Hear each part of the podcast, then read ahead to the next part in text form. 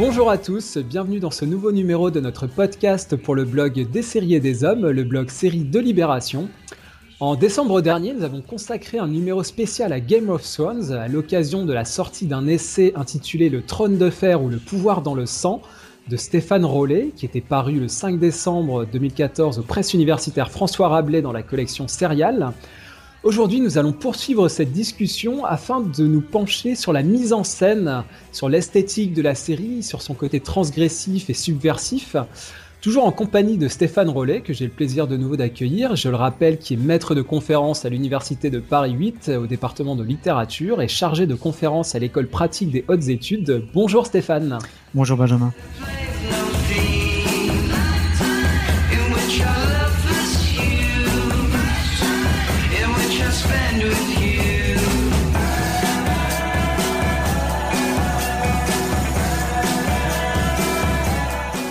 Avant de commencer ce podcast, euh, je referai comme la dernière fois deux petites mises en garde. La première, c'est que nous risquons de faire des spoilers, en tout cas des révélations sur le contenu des quatre premières saisons de la série qui ont été diffusées sur HBO, en attendant la prochaine qui devrait arriver au mois d'avril sur HBO toujours, et rapidement en France. Donc attention, si vous n'avez pas encore vu les quatre premières saisons de la série, Regardez-les avant d'écouter ce podcast car nous risquons de vous révéler des événements importants du récit. Deuxième précision, euh, également comme la dernière fois, nous allons diffuser plusieurs extraits du score musical de la série qui est composé par euh, Ramin Djawadi qui compose vraiment une très belle bande son pour cette série. Euh, alors on va évoquer dans une première partie l'esthétique de la série, hein, très très puissante, très riche, la mise en scène aussi. C'est une partie très importante de votre essai. Évidemment, là, on est en audio, donc on ne pourra pas avoir les visuels qui vont avec. Pour ça, euh, je reporte vraiment nos auditeurs à, votre essai, puisqu'il y a beaucoup de vignettes euh, d'accompagnement et qui sont souvent vis-à-vis. Donc, on a, euh, par exemple, l'image de la série et puis la source à laquelle, dont elle s'est peut-être inspirée, ou en tout cas telle que vous vous l'imaginez. donc ça permet vraiment de, mettre les choses en comparaison. un exemple tout simple, on a évoqué déjà dans le précédent podcast le, le, mur, hein, évidemment, qui s'inspire du mur d'Adrien. Ça, c'est une des références avouées de George Martin. Vous évoquez aussi, par exemple, la statue du titan de Bravos, qui rappelle évidemment le, celle du colosse antique de Rhodes, hein, qui est une des sept merveilles du monde, aujourd'hui disparue, euh, telle que l'ont imaginé les artistes. Donc là, je vais revenir sur ces propos parce qu'évidemment, il y y a, une notion à la fois d'existant et puis d'imaginaire. Ça, c'est très important. Euh, dans votre essai, Stéphane, vous évoquez un moment, euh, voilà, une idée qui m'a beaucoup plu. J'aimerais qu'on revienne euh, dessus parce que je la trouve très intéressante. Vous dites que le, le, monde visuel de la série est beaucoup inspiré par la Renaissance des 15e et 16e siècles, en tout cas beaucoup plus que les romans et l'adaptation en bande dessinée, parce que la série Game of Thrones a aussi été déclinée en bande dessinée. Euh, qu'elle soit purement authentique ou qu'elle ait déjà été revisitée par le regard des peintres du 19e siècle et de l'époque victorienne en particulier. Donc c'est une idée déjà, je voudrais qu'on revienne avec vous là-dessus, euh, selon laquelle, euh, voilà, vous évoquez une inspiration de la, de la Renaissance, hein, évidemment. c'est aussi votre, votre cœur de métier, donc ça, ça, tombe parfaitement bien. Tout en soulignant que finalement cette influence est peut-être elle-même filtrée par le regard des peintres du 19e siècle vous parlez notamment de Renaissance Fantasy. Hein. Expliquez-nous peut-être ce concept et euh, qu'est-ce que vous entendez par le concept de Renaissance Fantasy? Euh, Je crois d'abord effectivement que dans la série, dans la série, hein, la Renaissance est plus importante que le Moyen Âge comme source d'inspiration de l'univers visuel qui est créé.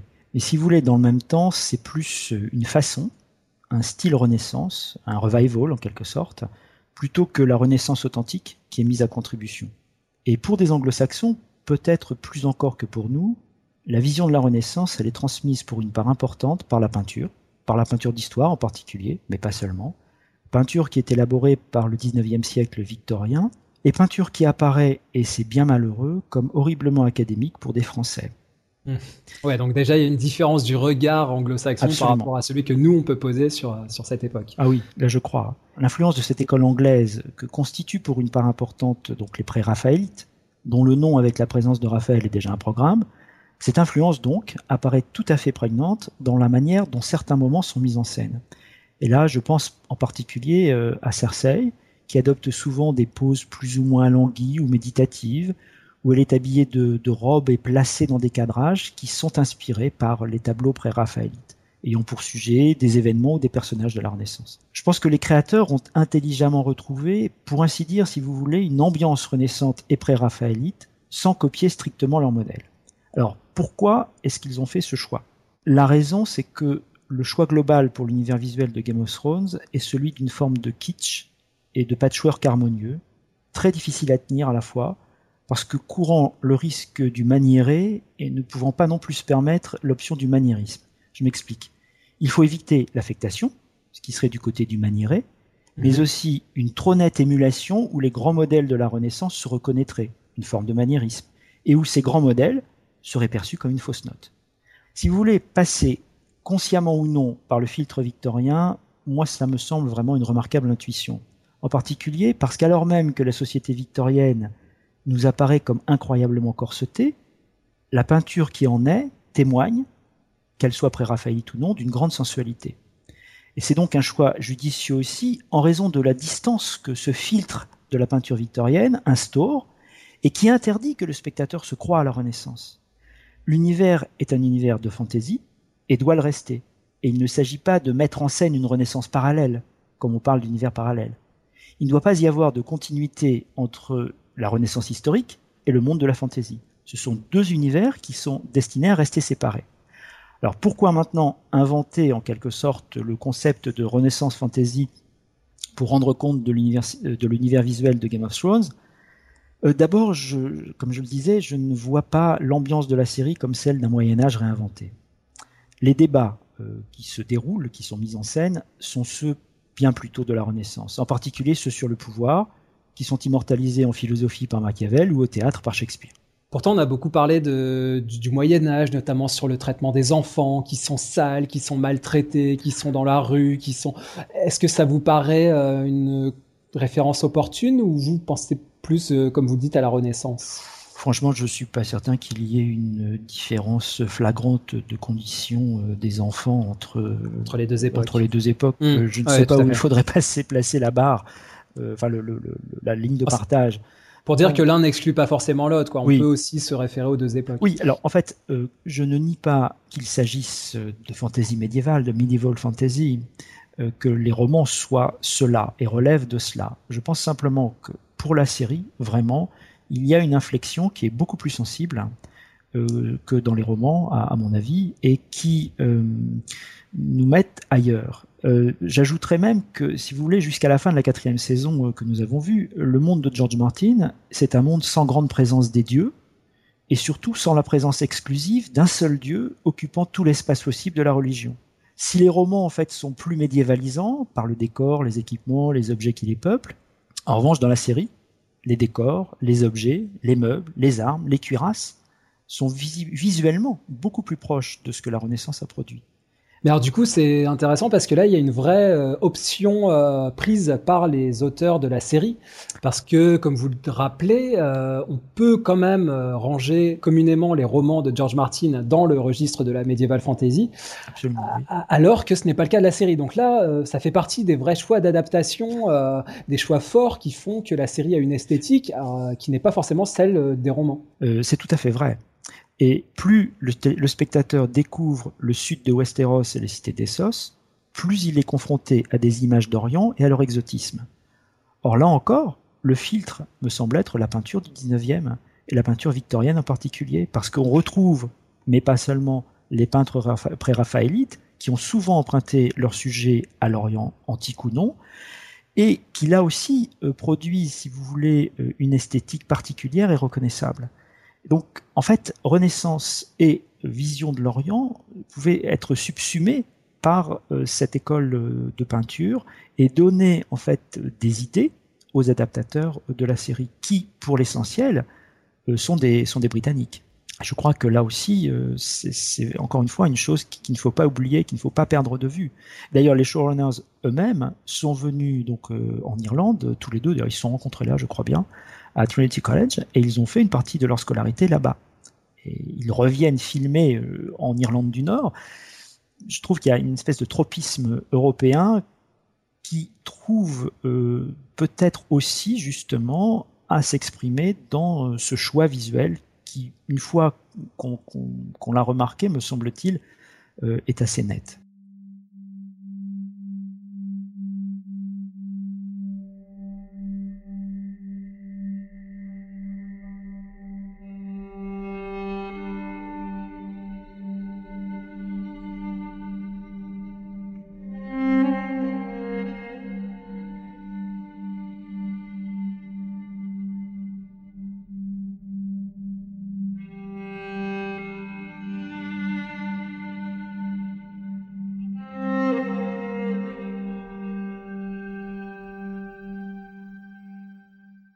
Évoquez le fait que la transmission des images finalement se fasse souvent par les arts visuels, en tout cas pour ces époques-là. Euh, la plupart du temps, je cite, euh, ce sont les arts visuels qui assurent la transmission des images des temps révolus. La peinture, la gravure, la photographie depuis près de 200 ans et le cinéma depuis une centaine d'années nous propose des images artistiques et parfois documentaires des temps anciens. Donc finalement, euh, aujourd'hui, vous savez qu'on parle énormément de réalisme dans les séries, de séries réalistes, mais finalement, on se rend bien compte, et Game of Thrones est un, cas d'école, que ce réalisme, il est toujours euh, sujet et soumis à un point de vue, à une perspective qui, là pour le coup, peut se transmettre euh, de décennies et de siècle en siècle. Donc finalement, peut pas parler de série réaliste au sens où elle colle à la réalité brute, mais c'est une série qui s'inspire de d'art visuel qui ont retranscrit cette réalité. Donc là, on est dans, à un moment donné, vous parlez de palimpseste, on est dans cette idée comme ça d'un parchemin déjà utilisé dont on a fait disparaître les inscriptions et finalement on réécrit de nouveau par-dessus euh, en fonction de, de l'existant et des influences précédentes. Donc c'est un petit peu ça, ce concept de, de, de renaissance fantasy dont vous parlez. Il y, a, il y a sans doute de cela, mais euh, quand même, quand on parle de réalisme, il faut faire un peu attention à une chose, c'est que c'est, on l'oublie avec Game of Thrones d'ailleurs, et peut-être qu'il faudrait s'interroger là-dessus, mais c'est une série de fantasy. Donc, euh, euh, parler de, il y a des effets de réel, je dirais, plus que de réalisme. Il y a effectivement de forts effets de réel euh, qui rappellent des choses vues en particulier, alors des choses lues aussi quand on, quand on regarde les romans, mais des choses vues lorsqu'on euh, regarde la série. On ne peut donc pas euh, chercher euh, un point d'ancrage fixe, si vous voulez, une espèce de hmm. référence qui nous permettrait à chaque fois, à peu près à chaque fois qu'on voit des images différentes, de se dire ah ça c'est ici, c'est là, et qui permettrait qu'on trouve une espèce de confort à avoir une référence euh, habituelle. C'est pas le cas. Oui, là, c'est très différent de ce qu'on peut retrouver dans des séries comme Les Tudors, comme Borgia, où là, finalement, on a des, des, références explicites, on a des dates, on a des noms. Euh, là, Game of Thrones, on est plus dans, vous le disiez, de la citation indirecte, cité sans, sans citer, finalement. Euh, oui. Peut-être que la référence la plus explicite, c'est le mur d'Adrien, mais encore une fois, là, ça a été détourné, reconfiguré, euh, avec un visuel très différent. Finalement, c'est une citation très indirecte. Et vraiment, ce que vous disiez, c'est qu'on n'est pas dans la, citation brute et, bête, j'ai envie de dire. C'est-à-dire qu'il y, a quelque chose de plus, il y a vraiment une perspective là-dessus. Alors, on y est rarement. On y est quand même de temps en temps. Quand vous regardez euh, Robert Baratheon qui arrive à Winterfell, franchement, enfin, je le donne d'ailleurs dans mon livre, mais on voit bien que euh, derrière, il y a euh, le, portrait d'Holbein euh, que Colbein avait réalisé pour Henri VIII. Lorsqu'on voit le camp de Tywin Lannister, avec une succession de pavillons rouges avec le lion d'or, on voit tout à fait le camp du drap d'or avec le même Henri VIII, donc camp historique hein, cette fois, celui-ci mm. dont on connaît la forme grâce à des dessins et des peintures. Vous voyez, là, il y a quand même. Et puis des fois, vous mettez des vignettes en vis-à-vis. C'est vrai que c'est assez, c'est assez évocateur. Hein. Il y a des, des, Je parlais du colosse de Rhodes. Bon, je pense que là, c'est assez, assez explicite quand même. Hein. Alors, j'ai choisi hein, évidemment la gravure euh, parce que euh, celle-ci me paraissait particulièrement proche euh, de ce que nous pouvions voir dans Game of Thrones.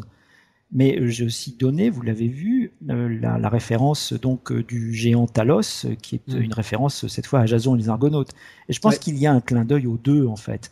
C'est-à-dire il y a un clin d'œil à, ce qui était à l'époque une, réussite extraordinaire des, effets spéciaux, et aussi un clin d'œil à ce qui n'est pas connu, comme vous le rappeliez, c'est-à-dire la forme du colosse de Rhodes, dont on ne sait pas vraiment à pas précisément en tout cas, mmh, exactement à quoi il ressemblait, et pour lequel il y a eu énormément de vues d'artistes. Donc là, il y a une sorte de choix, euh, mais c'était un choix qui est euh, dans, un, dans une espèce de d'ensemble flou, si vous voulez, puisqu'il n'y a mmh. pas véritablement une représentation qui permette de dire, voilà, le colosse était comme ceci et pas autrement. Mmh. C'est ça qui est intéressant, hein, je trouve, et c'est ce que vraiment vous expliquez dans, votre essai, hein, cette inspiration multiple, hein, à la fois du réel, mais plutôt d'une reproduction du réel, d'un imaginaire, de, fiction aussi. Là, vous parlez de Jason et les Argonautes. Voilà, tout ça finalement se mélange et ça, ça crée comme ça un terreau dans lequel on va aller, on va aller puiser, mais euh, où est la réalité, où est l'imaginaire? Finalement, tout ça se, confond un petit peu. D'où euh, ma question, évidemment, je pense que c'est une remarque qu'on a dû vous faire ou qu'on va vous faire, c'est finalement, quel est le, la part d'interprétation dans tout ça, évidemment, ça fait partie de, votre métier. On va vous dire oui, mais là, vous vous référez à telle, telle source. Euh, les, auteurs n'ont jamais parlé de ça. Là, c'est vous qui affabulez, c'est vous qui, euh, interprétez. comment vous répondez évidemment à ce, ce genre de remarques? Mais euh, en quelque sorte que je fais mon travail. Bah oui, c'est-à-dire que en fait, euh, mon travail n'est pas euh, non plus, je dirais, un travail simplement, un travail de police hein, où il s'agirait simplement de retrouver absolument tous les indices précis, toutes les preuves qui me permettent de trouver qui est ou qui sont les, le ou les coupables. Mmh, en ouais, fait, pas euh, une enquête quoi. C'est pas seulement ça en non, tout cas. Non, non. Et j'ai donné un certain nombre de, de, visuels en étant extrêmement prudent, enfin m'a-t-il semblé, en essayant vraiment de donner euh, des, des, images où il y avait malgré tout euh, quelque chose d'assez fort, euh, où euh, le parallèle euh, pouvait être fait si on montrait les deux images à n'importe qui, pouvait être fait justement par n'importe qui. Euh, là où je me suis bien euh, gardé euh, de, de, de, procéder de la même façon, c'est lorsque euh, il y a des cadrages, comme je disais tout à l'heure, qu'il y a des décors, il y a des poses, des postures qui rappellent, qui rappellent des tableaux, qui rappellent des images que je peux connaître par ailleurs, mais qui les rappellent plus comme une allusion, rappellent quelque chose, qu'autrement. Et euh, ce sont toutes ces notations, cependant, ne sont pas précisément rattachées à des œuvres particulières, euh, ce sont toutes ces notations qui créent cette ambiance et qui, euh, c'est après avoir remarqué justement tout cela que finalement j'avance l'hypothèse que euh, les adaptateurs de la série ont en fait consciemment ou non été influencés par quelque chose qui appartient à leur culture commune, à savoir donc cette peinture du 19e siècle euh, qui a représenté justement euh, sujets et personnages de la Renaissance. Notons au passage qu'ils auraient très bien pu, si vraiment euh, la Renaissance directe les avait, si je puis dire, les avait intéressés, ils auraient très bien pu tout simplement se référer aux œuvres que nous avons conservées de la Renaissance. Mmh, et je remarque que ce n'est pas toujours le cas, même si c'est parfois le cas. En revanche, euh, le filtre en, fait que, je propose euh, de, poser entre euh, finalement les romans de George Martin et ce que nous voyons dans la série, c'est un filtre qui permet de concevoir une vision globale. C'est-à-dire qu'en fait, il devient valable pour à peu près tout ce que nous voyons, si on me suit. C'est-à-dire aussi bien les scènes de Westeros que les scènes d'Essos. Alors, je dis presque parce que en même temps, il n'y a pas eu, euh, je crois, de volonté totalisante euh, dans euh, cette euh, manière d'adapter visuellement le, le, le texte. C'est comme ça que, par exemple, je, je, je parle de, de sources art déco qui sont très nettes dans le cas mm. de, de, du palais de Daenerys à, à Meereen. Bon, là pour le coup, euh, on n'est pas du tout dans la Renaissance. Mais c'est encore une fois, je parlais de, de kitsch, je parlais de, de patchwork. J'aurais pu aussi euh, avancer la, la notion en fait d'hétéroclite. Et tout cela, en fait, se déploie avec une idée, c'est que au bout, on ait un tout qui soit harmonieux. Mmh, et ouais. là, pour le coup, je, je moi, je, je, considère en tout cas euh, que c'est vraiment une réussite euh, d'un point de vue visuel.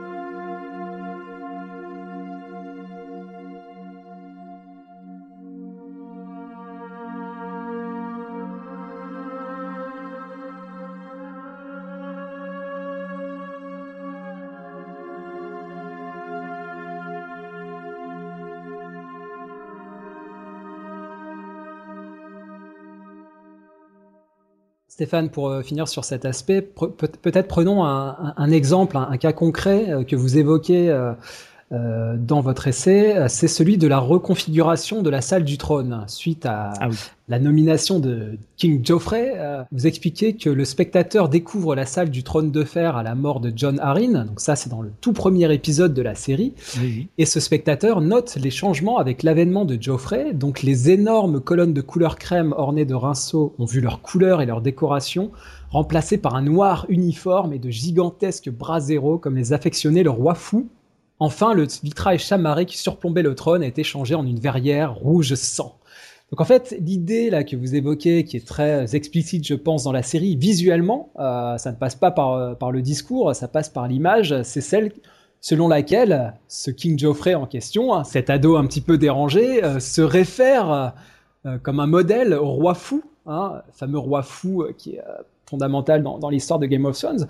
Donc là, finalement, euh, on a une reconfiguration des lieux et là, on a une technique purement visuelle qui nous en dit énormément sur la personnalité de King Geoffrey sans avoir à passer par le discours. Donc là, on est vraiment dans une approche esthétique euh, très forte et très réussie. Ah oui, je crois, oui, tout à fait. Surtout que, en fait, la, la vue que nous découvrons euh, de la salle du trône de fer, euh, nous n'y avons pas vraiment été préparés. Euh, lorsqu'on s'aperçoit de ce que Geoffrey a fait, il est trop tard, si on peut dire. C'est-à-dire qu'on ne s'est pas rendu compte que, ça allait arriver. Mais soudain, on s'aperçoit que c'est comme ça. Et euh, certains éléments, d'ailleurs, y, y, menaient. En particulier, il y avait une confrontation extrêmement vive entre Geoffrey et Tyrion lorsque Geoffrey veut faire fouetter Sansa. Et Tyrion arrive, euh, réussit simplement par le pouvoir de la parole et de son autorité propre à l'en empêcher, et il euh, finit, euh, je, cite à peu près de mémoire, en disant à, à, Geoffrey que, en gros, il ressemblait de plus en plus à, à Aerys II, donc au roi fou, et il devrait s'interroger sur ce qui lui était arrivé au roi fou et c'est quelque chose de prémonitoire, évidemment. Puisqu'il a mal terminé, on le rappelle. Évidemment, ça a, ça a, très mal fini. Mais euh, en même temps, en quelque sorte, euh, il y a dans, dans, les propos une manière de nous faire sentir euh, quelque chose qui change, qui évolue chez Geoffrey, et qui se concrétise effectivement d'un point de vue visuel par les changements qu'il fait opérer dans la salle du trône de fer. Au passage, c'est la seule chose que Geoffrey a faite pendant tout son règne. Oui, c'est la seule empreinte qu'il aura laissée euh, de son règne, c'est celle-ci. oui. Alors, euh, Stéphane, passons euh, à la suite, toujours sur le plan esthétique. Alors, une question peut-être un peu, qui peut paraître un petit peu décalée, mais j'aimerais qu'on parle de porte, parce que c'est un, l'un des nombreux sujets que vous évoquez dans votre essai, mais ça me paraît, ça me paraît intéressant, parce que ça peut, ça peut relever de l'anecdote, et en même temps pas tant que ça. Euh, si je me réfère euh, à Mary Pickford, elle disait à propos de Lubitsch, il n'est pas un directeur d'acteur, c'est un directeur de porte. Elle n'aimait pas trop euh, tourner avec Ernst Lubitsch parce qu'il n'était pas très, pas très à l'aise avec ses actrices. alors pourquoi et en quoi finalement, d'après vous, le, le, fait de laisser ouverte ou de refermer discrètement une porte peut avoir la moindre incidence dans un monde en crise comme celui de Game of Thrones. Encore une fois, ça peut paraître euh, anodin, mais ça n'est pas tant que ça. Finalement, dans Game of Thrones, le moindre détail compte, et le fait qu'on vienne ouvrir euh, ou refermer discrètement une porte, ça a aussi son influence. Alors, pour revenir quand même à ce que vous disiez à la citation, euh, enfin l'anecdote sur Mary Pickford, je ne sais pas s'il ne faut pas le prendre comme une forme d'éloge involontaire. Parce que la porte, en l'occurrence, la porte, les portes et la gestion des portes, depuis l'Antiquité, c'est quelque chose de particulièrement important. Ne serait-ce que parce... c'est aussi très important. Hein, ben oui, ça que absolument. Euh, parce que en fait, euh, déjà dans, dans, le théâtre, euh, c'était quand même ce qui signalait la plupart du temps l'entrée et la sortie des personnages, soit le début et la fin des scènes. C'est pas rien. Alors, pour revenir à Game of Thrones, c'est un monde en crise que le monde de Westeros. C'est un monde en crise, mais il ne s'est pas encore effondré. Et une porte qui s'ouvre, qui se ferme, qui claque, peut, je crois, vraiment dégénérer en un véritable cataclysme. C'est-à-dire que le mouvement de la porte peut produire un effet papillon en raison de la fragilité croissante de ce monde au fur et à mesure d'ailleurs que nous le découvrons. Je vais prendre juste un, exemple pour essayer de, montrer la chose. Euh, il s'agit de Shay, en l'occurrence la maîtresse de Tyrion. Elle est surprise par une suivante espionne de Cersei au moment où elle quitte l'appartement de Tyrion au moment justement où elle ferme la porte. Elle est donc enfin découverte par Cersei, qui peut ensuite la montrer à Tywin. Et on voit tout cela. Hein. D'un hmm. autre côté, grâce à Varys, Tyrion apprend que la couverture de Shae ne la protège plus. Il cherche donc à la faire partir à ce moment. Mais Shae ne comprend pas et croit qu'il veut se débarrasser d'elle, si bien que Tyrion doit feindre la rupture. Et il s'en fait ainsi une ennemie mortelle qui va devenir un instrument entre les mains de Cersei, de Cersei puis de Tywin.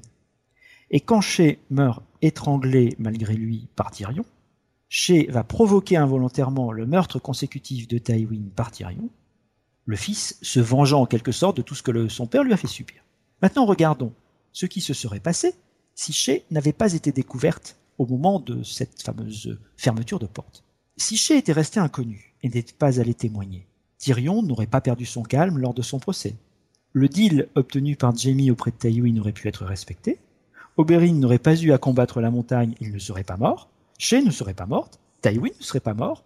Mais Tyrion serait peut-être bien parti sur le mur, et peut-être avec Shae, et Varys n'aurait pas quitté Port-Réal. Si bien que une simple porte, ouverte ou fermée au mauvais moment, d'où l'importance de la gestion des portes, a donc suffi à précipiter toute cette suite d'événements. Donc je crois que c'est un, tout petit élément, en quelque sorte, mais c'est un tout petit élément qui a énormément d'importance quand c'est un élément déclencheur là effectivement dans la dans la chaîne que vous décrivez. Et c'est marrant parce que quand on parle de Game of Thrones on va vous parler de des combats du sexe de l'inceste je ne sais quoi. Mais on va pas vous parler de, détails comme celui-ci, qui ont pourtant, comme vous l'avez dit, euh, une réelle importance. Et alors, j'en profite pour, euh, pour euh, généraliser, puisque vous évoquez un, tas d'autres choses, le rôle des messagers, le rôle des routes, des navires, des animaux. Les animaux souvent ont un nom, ont une identité, une personnalité. Les loups notamment. vous évoquez les blasons, les devises. Euh, et un exemple très, euh, très pertinent et très percutant par rapport aux, derniers épisodes de la série, enfin en tout cas de la dernière saison, c'est le collier de perles bleues de Sansa. Là, là, pour le coup, vous, remontez un petit peu l'enquête, en quelque sorte, ce qui a mené à, à, en faire une arme de meurtre et, et voilà comment ça, comment ça s'est retrouvé sur le coup de Sansa et, a, débouché à la mort de, Geoffrey. Donc tous ces objets, ces, euh, ou ces, ces, figures qui peuvent paraître très anecdotiques comme les messagers, tout ça, ça a un rôle euh, très important dans Game of Thrones. Moi, c'est ça qui m'impressionne toujours, euh, c'est que finalement la série paraît ne, parfois ne pas avancer, faire un peu de surplace, et en même temps tout, tout est concret, tout a une tout a un rôle très euh, très identifié, même si ça peut ne durer que quelques minutes ou quelques épisodes. Oui, je crois vraiment qu'il faut toujours avoir à l'esprit deux choses. D'abord, les romans de Martin sont extrêmement élaborés, ils sont, ils sont gros, hein, 4500 pages à peu près écrites, euh, et qu'il y a énormément de détails dont euh, un lecteur scrupuleux puisse se servir. Et les adaptateurs, que ce soit Benioff et Weiss, que ce soit l'équipe de scénaristes qui est avec eux ou bien leurs réalisateurs, sont vraiment de grands professionnels.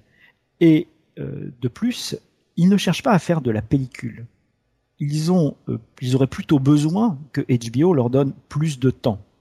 Donc, euh, ils ont fait ce que font souvent d'ailleurs les anglo-saxons, et vous qui regardez souvent des séries, vous vous en rendez compte. Ils utilisent en fait vraiment le temps qui leur est imparti avec une efficacité redoutable. Donc, tout compte. Et quand en fait le terrain est aussi préparé euh, par un auteur euh, aussi, euh, je dirais, à la fois prolifique, mais en même temps plein d'idées extrêmement sophistiquées, eh bien, je dirais presque que c'est facile, mais c'est faussement facile. Oui. Il est simplement possible de mettre en, de, de mettre en scène euh, toute une, un, un, mouvement horloger, si vous voulez, où mmh. tout véritablement peut avoir du sens.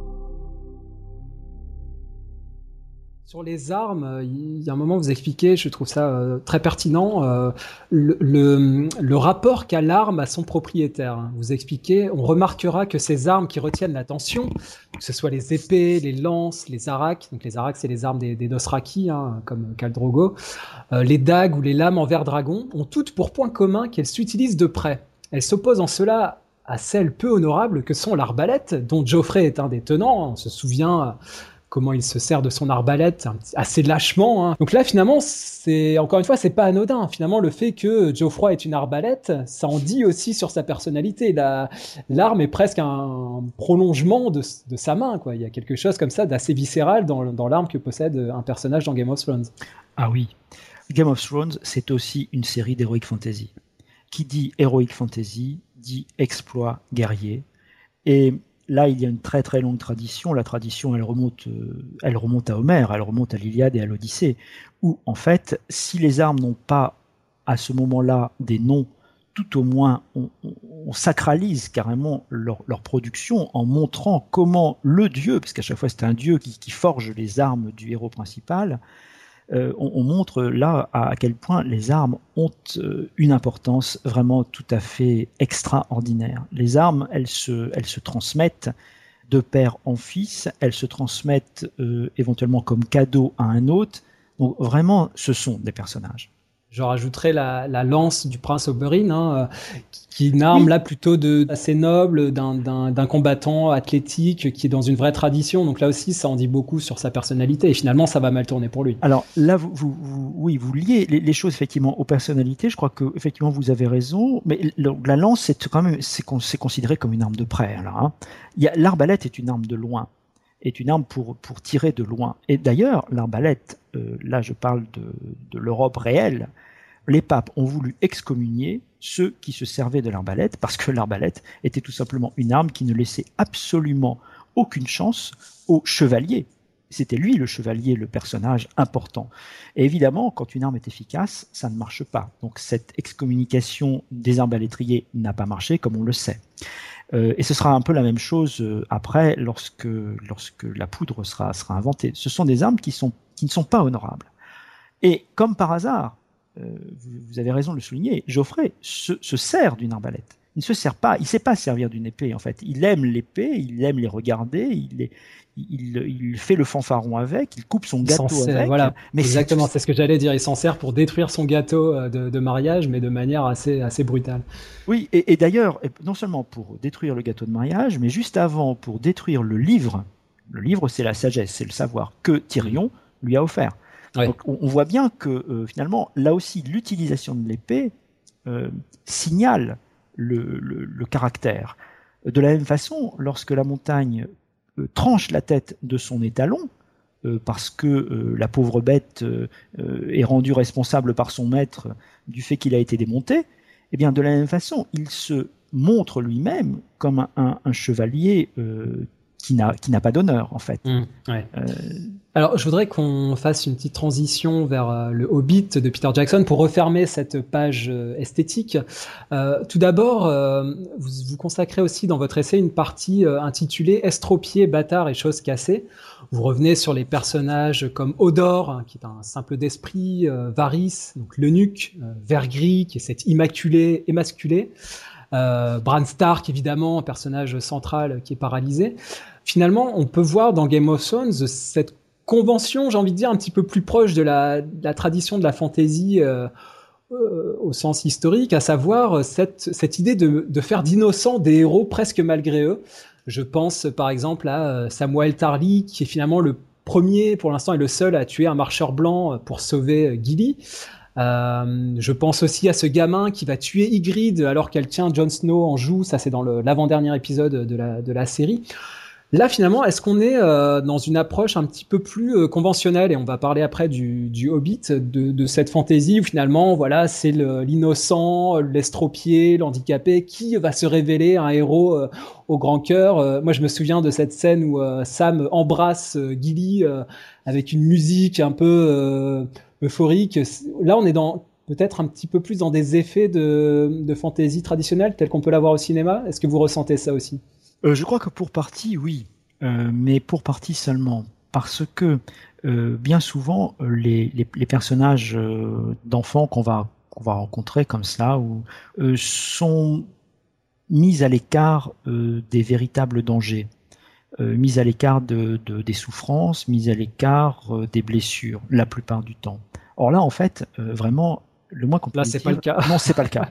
non, euh, c'est pas le cas. Euh, que ce soit Bran euh, qui est estropié dès le premier épisode, euh, finalement Oli, c'est-à-dire cette, ce jeune archer qui tue Ygritte, mais il tue Ygritte, euh, il se venge parce que Ygritte euh, était avec les Ten et a massacré ses parents. A massacré ses parents et, je rajouterais que Sam donc est avec Gilly, Gilly qui est la fille épouse de Craster, hein, donc cet homme infâme qui enfante ses filles et donne naissance à des bâtards qui livrent aux marcheurs blancs. Donc là aussi, on est dans des histoires assez, assez crapuleuses. Oui, c'est, on est effectivement dans des histoires qui sont noires. Euh, et c'est en cela que là, on n'est pas vraiment dans la tradition de la fantasy, euh, parce que les personnages, ces personnages, disons, euh, faibles au départ, ces personnages vraiment vivent des aventures qui sont extrêmement perturbantes pour eux, c'est le moins qu'on puisse dire. Disons que je reprends cet exemple de, Sam qui tue un marcheur blanc parce que ça me paraît, ça me paraît évocateur. Ça marche mieux que si c'était euh, disons, euh, je sais pas, euh, les Jamie Lannister ou Ned Stark pour remonter au début de la série. Là, évidemment, il y a, quelque chose du Hobbit qui qui se révèle finalement le grand héros de la saga. Alors là, vous avez vous avez tout à fait raison. Mais je crois qu'ils en font un peu autre chose. C'est-à-dire que comme par hasard, Sam est Sam n'est pas un vrai héros en quelque sorte. Sam, c'est pas Jon Snow, quoi. C'est un peu le, le, sidekick un peu embourbé, euh, enrobé, un petit peu maladroit, gauche. Finalement, c'est lui qui va se révéler euh, le plus le plus prompt à tuer un marcheur blanc, quoi. C'est ça qui est assez étonnant. Oui, mais par hasard. Par hasard, oui. par hasard. Effectivement, c'est sans le vouloir. C'est sans le vouloir et, et par euh, et par par énergie du désespoir. Mm. Euh, alors bon, en même temps, euh, il, le fait, et c'est souvent aussi ce qui arrive lorsque on a des héros improbables qui apparaissent soudain euh, dans, dans une épopée. C'est vrai.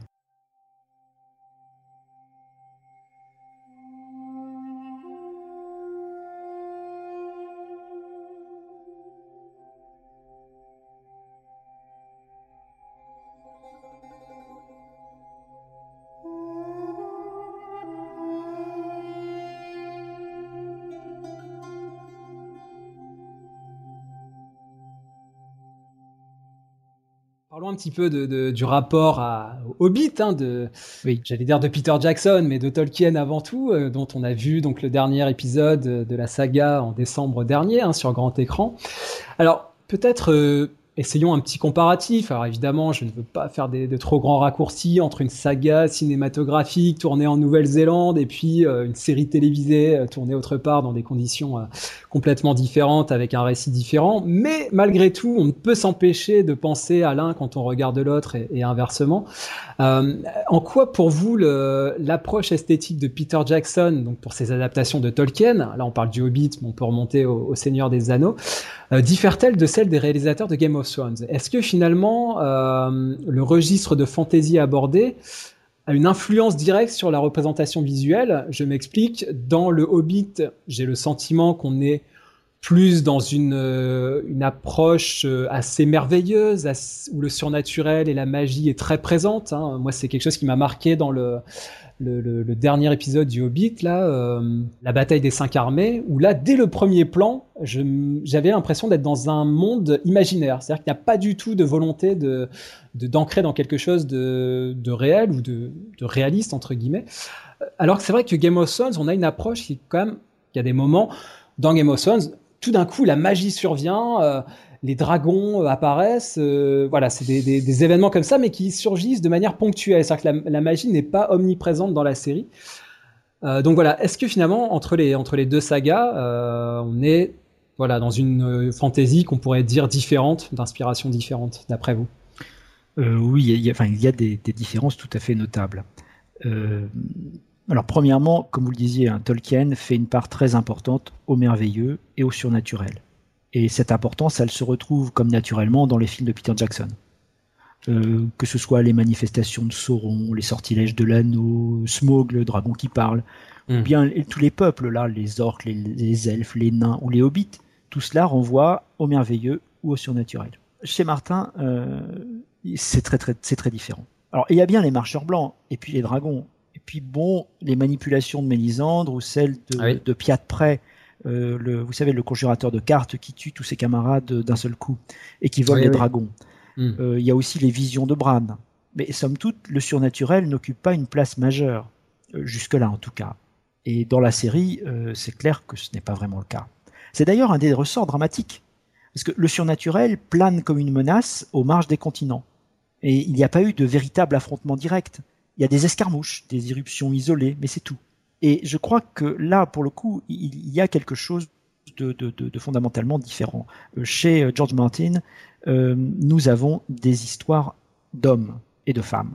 Chez Tolkien, ce sont plutôt des histoires finalement de, de peuples, hmm. d'ethnies. Et il y a bien des héros. De communautés, évidemment. mais, mais, mais ils n'ont pas la même, n'ont pas tout à fait le même statut, je crois. Alors, de plus, les deux Tolkien, que ce soit le Hobbit ou le Seigneur des Anneaux, relèvent d'abord de l'heroic fantasy. Donc, les combats sont au cœur de l'action, voire même constituent l'action. Euh, et Jackson a sans doute encore accentué le trait. Euh, hmm. si on voit euh, finalement l'importance des combats dans les deux cycles, et en particulier dans les deux derniers volets du Hobbit, le moins qu'on puisse dire, c'est qu'ils sont absolument, enfin presque absolument de tous les instants. Et le troisième film, c'est quasiment une succession de batailles rangées et de duels. Ah oui, c'est ça, la, bataille finale là, euh, prend la, majeure partie du film. Hein. C'est euh, presque interminable. Hein. Oui, euh, oui, oui. et visuellement, c'est extrêmement difficile à faire parce que il y a, je ne parle même pas de la question des effets spéciaux, mais pour varier ce genre de scènes, c'est-à-dire des scènes de combat, comme les situations sont tout à fait connues fatalement du spectateur, c'est vraiment très difficile à faire. Mais c'est une difficulté particulière. Euh, chez George Martin, la guerre est au centre de l'action, c'est sûr, mais pas du tout de la même manière. Parce que, comme je le disais, la guerre, c'est une affaire d'hommes et de femmes, et non de créatures surnaturelles. Euh, ce qu'on voit chez George Martin, ce sont les prodromes, les manœuvres préparatoires, les ruses, les conséquences à plus ou moins long terme, mais finalement rarement les batailles, euh, ou même les duels. Exception faite de la bataille de la Nera à la fin de la, seconde saison, de la deuxième saison ou de la bataille sur le mur à la fin de la quatrième saison, euh, on ne voit pas beaucoup de batailles. Euh, au passage, on voit que cet épisode constitue à de nombreux égards un hommage de Benioff et Weiss au Seigneur des Anneaux de Jackson. Hein. Mm. Par exemple, là au siège de la ville de Minas Tirith dans le troisième opus du Seigneur des Anneaux, on voyait des grands animaux, on voit aussi là des mammouths, on voyait des créatures, chez Tolkien il y en a toujours beaucoup, il y a deux géants euh, là chez Martin, des armes étonnantes, on voit la fameuse faux murale euh, donc euh, dans, Game of Thrones, donc des choses qui, rappellent de toute évidence Tolkien, mais ce, n'est pas le fond de commerce en fait de George Martin que ces batailles. Quant aux duels, ils sont très peu nombreux en fait dans Game of Thrones, d'où leur importance narrative. Jamie Lannister, qu'on présente comme le bretteur par excellence. Il se bat deux fois, une fois contre Ned, une fois contre Brienne, et, le combat ne va pas au bout. Il est arrêté à chaque fois avant la fin du combat.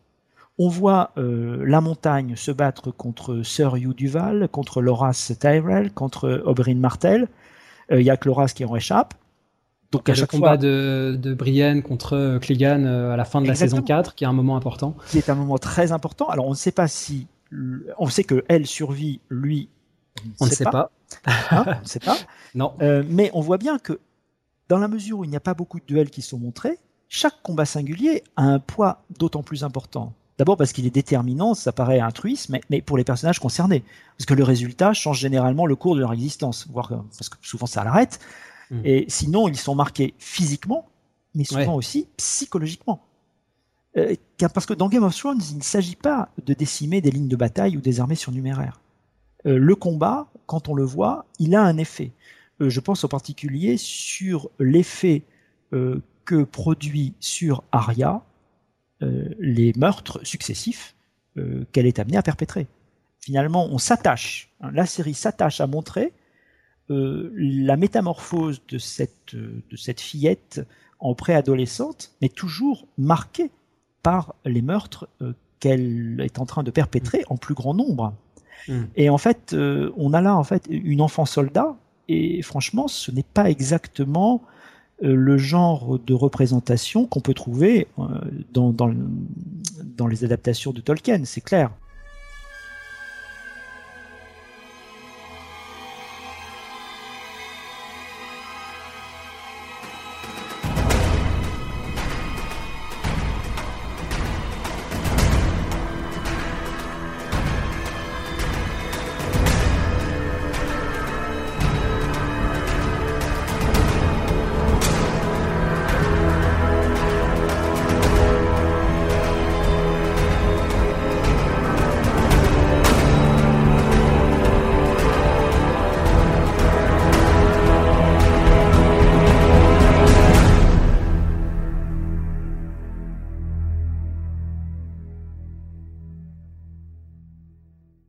Dernier aspect sur le sur l'univers de Tolkien, c'est que justement le sexe euh, y est quasiment absent. C'est-à-dire que toute cette partie qu'on va ah, évoquer par la suite, euh, l'inceste, euh, les viols, etc., toutes ces scènes qui sont qui nourrissent énormément l'univers de George Martin, finalement, ça c'est complètement. C'est pour ça qu'on parlait de merveilleux chez Tolkien, qui, qui est complètement différent. Et c'est pour la c'est la raison pour laquelle j'ai tendance à voir euh, Game of Thrones comme une version adulte de l'univers de Tolkien, sans, sans, vouloir trop résumer les choses, mais on, a des choses qui sont beaucoup plus euh, subversives, et on va, en parler. Tolkien, on est dans un univers plus familial, finalement, et c'est ce qui se retrouve en salle, où finalement les enfants comme les parents peuvent aller voir les, Hobbits sans problème. Familial dans le public, je crois. Mais si on regarde les personnages de Tolkien, euh, c'est déjà plus difficile de voir les familles il y a une raison, je crois, de toute façon euh, à cela, qui, est euh, assez claire. Euh, il y a une quasi-absence des femmes chez Tolkien, et leur présence, en revanche, en nombre chez George Martin. Et l'absence des femmes est particulièrement sensible dans les trois films qui ont été consacrés au Hobbit. Alors déjà, dans Le Seigneur des Anneaux, si vous vous souvenez, Jackson avait donné au personnage d'Arwen, qui est incarné par Liv Tyler, et son histoire d'amour avec Aragorn, donc Viggo mm. Mortensen, une importance et une présence qui est beaucoup plus grande que dans les romans, où en fait il mm. est assez peu question d'Arwen directement. C'est un personnage important, mais pas directement. Dans le Hobbit, Jackson a carrément franchi le pas, puisqu'il a créé de toutes pièces le personnage de Toriel, donc incarné par Evangeline Lilly. Euh, et là, sacrilège. Et là, sacrilège. Absolument, sacrilège. Personnage créé de, toutes pièces. Hein, c'est pas hein. simplement parce que c'est un personnage créé de toutes pièces, c'est aussi parce que euh, Jackson euh, élabore un triangle amoureux entre euh, Legolas, Toriel, mais surtout entre Toriel et le nain Kili. Donc, hmm. Cet amour qui est bien politiquement correct à l'écran, les fans de Tolkien y ont vu une hérésie. Oui, bah oui. Il faut dire que le triangle amoureux est quand même assez stéréotypé. Pour rejoindre votre question initiale, euh, ça a quand même une, incidence extrêmement euh, nette, cette affaire. Parce que les personnages féminins sont partie prenante dans la création d'un univers visuel caractéristique. C'est ce qui arrive avec Benioff et Weiss. Ils ont mm. affaire à de très nombreux personnages féminins, qui sont visuellement très caractérisés sur tous les plans. À l'écran, on voit des blondes, des brunes, des rousses, des fillettes, des adolescentes, des jeunes et des moins jeunes. Des métisses aussi avec Shea euh, Avec Shea et avec, euh, avec Miss Oui. Euh, donc elles appartiennent en plus à toutes les couches de la population, des reines aux putains. Et mm. elles composent une part considérable de cet éventail bigarré que, qui forme le monde de Westeros. Euh, si on les regarde, si on regarde simplement les principales, soit Daenerys, Cersei, Marjorie, Sansa, Arya, sans aller même plus loin, on voit bien, une, pour aller vite, une blonde peroxydée, une blonde tout court, euh, une brune, une rousse. Euh, vraiment, ne serait-ce que visuellement, avant même finalement toute analyse, on a déjà des différences qui sont tout à fait, qui sont tout à fait sensibles et qui ne sont qu'approfondies si on regarde comment elles sont vêtues, dans quel cadre euh, matériel, dans quelle architecture on les fait évoluer. Donc vraiment, il y avait là euh, pour euh, les créateurs de la série des personnages qui sont très féconds, en fait, qui leur donnent énormément d'idées pour pouvoir créer un monde. je crois que pour, pour Tolkien, pour le coup, c'est beaucoup plus complexe, aussi parce que son univers, quoi qu'en pensent ses lecteurs et ses fans, c'est quand même un univers qui est essentiellement masculin. Et en plus, dans Game of Thrones, on a aussi une, reconfiguration des personnages. On se souvient de cette robe noire que porte Sansa à la fin de la, de la saison 4, hein, qui aussi, là, par, par le vêtement, par l'accoutrement, dit bah, sa métamorphose, ou en tout cas un glissement vers une nouvelle personnalité. Euh, sa métamorphose, clairement sa métamorphose. Justement, Sansa, arrêtons-nous peut-être deux secondes là-dessus. C'est un personnage, moi, qui me, qui me fascine aussi parce que j'ai longtemps pensé euh, qu'il y avait peut-être une erreur de casting. Enfin, en tout cas, je me disais que l'actrice était vraiment, euh, bon, j'allais assez jeune, et puis dans ses expressions, je la voyais plus dans une série euh, teenager, quoi. Enfin voilà, un côté un peu euh, souffre-douleur. Hein. Et en même temps, c'est ça qui est fort dans Game of Thrones, encore une fois, c'est cette épreuve du temps et on la voit grandir, on la voit se métamorphoser. Et j'ai la, la conviction qu'elle va arriver à un endroit beaucoup plus noir et beaucoup plus sombre que, et en tout cas beaucoup plus en maîtrise et en domination que là d'où elle est partie. Euh, alors je ne connais pas la suite des romans, on se prononcera pas là-dessus, mais voilà, on a là un personnage euh, central dans cette... Euh, ces contre-pieds que peut proposer la série entre ce qu'on nous montre, ce qu'on nous donne à penser et finalement ce qui va se produire par petites touches, tout doucement. Oui, et là, ce qu'on qu'on voit, je, partage tout à fait ce, que vous avez dit sur l'actrice et sur là où on la verrait très facilement jusqu'à ce que finalement. Euh, c'est Sophie Turner. Hein, c'est Sophie Turner, effectivement. Qui avait 15 ans au début de la série, hein, donc toute jeune quand elle a commencé. Effectivement, on voit aussi la, métamorphose du corps, puisque lorsqu'on la voit, euh, donc pour la dernière fois, euh, descendre l'escalier de la salle du trône des Herriers, avec l'éclat du soleil derrière elle qui aveugle littéralement et le spectateur et mm. Littlefinger, elle, sait, elle, est, elle est devenue soudain papillon. Hein, de sa dans cette, robe noire euh, majestueuse. Une robe noire avec euh, des ailes d'oiseaux aux épaules. Enfin, mm. c'est tout à fait. Euh, comment dire C'est vraiment une vampe mm. dans l'esprit finalement de, de la grande période d'Hollywood quelque part. Mm. En plus, c'est ça qui est intéressant, vous le dites aussi dans, dans votre livre, c'est que les, les, les, adolescents euh, grandissent hein, naturellement et euh, ils ont un, voilà une, un physique qui évolue avec la série. Par exemple, le, le, le personnage de Tommen, hein, le, fils Lannister, qui va euh, prendre une nouvelle importance avec la mort de Geoffrey on se rend compte que l'acteur finalement a été euh, changé entre la première saison et là les, dernières saisons. Le rôle finalement du temps euh, joue aussi sur la sur les acteurs, notamment adolescents, qui sont en train de se transformer et se transformer aussi à l'écran. Ah oui, là je crois qu'il y a vraiment il y a vraiment un jeu extrêmement euh, risqué et, subtil en même temps dans l'utilisation du corps des acteurs euh, par les, les, réalisateurs et les concepteurs de la série. Parce que nous voyons justement des enfants qui, en quatre ans, euh, passent de la fin de l'enfance à l'adolescence, et on suit, et ça donne aussi un poids, si vous voulez, temporel à la série, on suit leur métamorphose euh, naturelle, en quelque sorte, en même temps qu'on les suit dans l'évolution de leurs aventures euh, au cours euh, de, ces quatre saisons. C'est très difficile en fait euh, de faire ressentir le temps au spectateur. Vous évoquiez tout à l'heure, je parlais des messagers, je parlais aussi des grands espaces et des processions. Et justement, c'est une manière, filmer les gens qui se déplacent, c'est une manière aussi de créer du temps, curieusement. Or là, hmm. avec la métamorphose des corps, on a quelque chose de beaucoup plus efficace encore on a vraiment euh, visible à l'œil nu euh, le temps qui passe.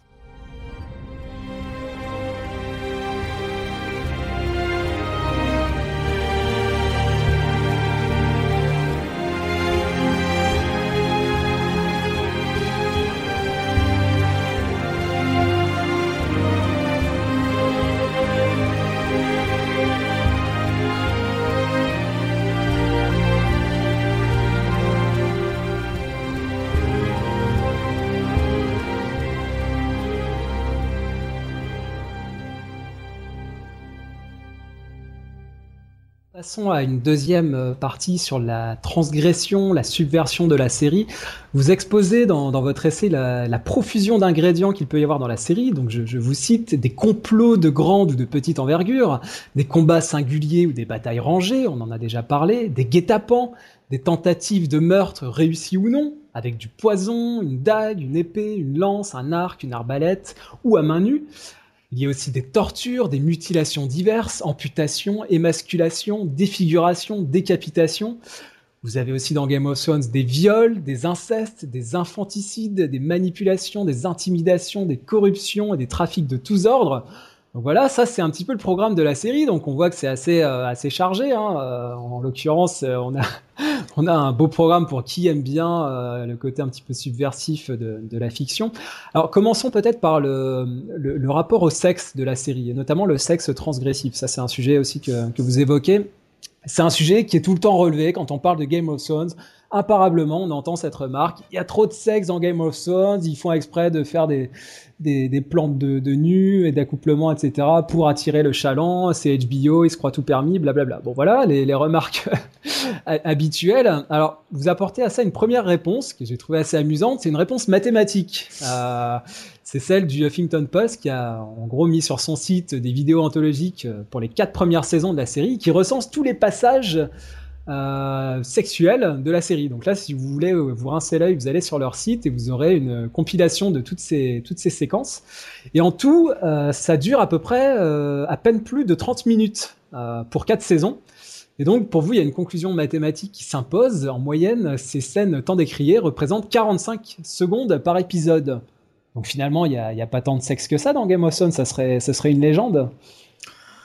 Je crois surtout que, en fait, le caractère euh, souvent transgressif des scènes de sexe, comme celle de violence, fait que euh, c'est surtout cela qu'on remarque. Ça marque. Euh, ça marque, et il mm. ne faut pas oublier non plus, et ça c'est particulièrement valable pour les États-Unis, et malheureusement ça gagne la France, l'importance, en fait, disons, d'associations pour les bonnes mœurs, qui sont généralement assez peu réceptives à ce genre de passage, à ce genre de scène. C'est sûr que les, les parents euh, des, du Parents Television Council euh, qui règne aux États-Unis, euh, association familiale qui surveille tous les programmes. Enfin, en, même temps, là, c'est sur du câble premium, donc c'est moins soumis à la censure. Hein, évidemment, on est sur HBO. seule l'obscénité est soumise véritablement à, à, des, à, des, répressions. Donc, évidemment, il y a une liberté d'action permise à la chaîne qui lui permet de bah, qui lui permet de s'exprimer librement, mais en même temps, encore une fois, on, on caricature quand on parle d'une série euh, ah oui. qui, ne, qui ne se porte que sur le sexe. Et pour, pour développer ma question, euh, je voudrais aussi avoir, avoir votre avis là-dessus, c'est sur le fait que la, finalement le sexe, en plus euh, dans la série, je trouve, a une vraie euh, fonctionnalité. Euh, c'est-à-dire qu'il, j'ai l'impression, en tout cas, il finit toujours par se payer au prix fort. Par exemple, on pense au, je pense au harem de Craster là qu'on évoquait, qui euh, enfante ses propres filles, donc un personnage complètement euh, répugnant.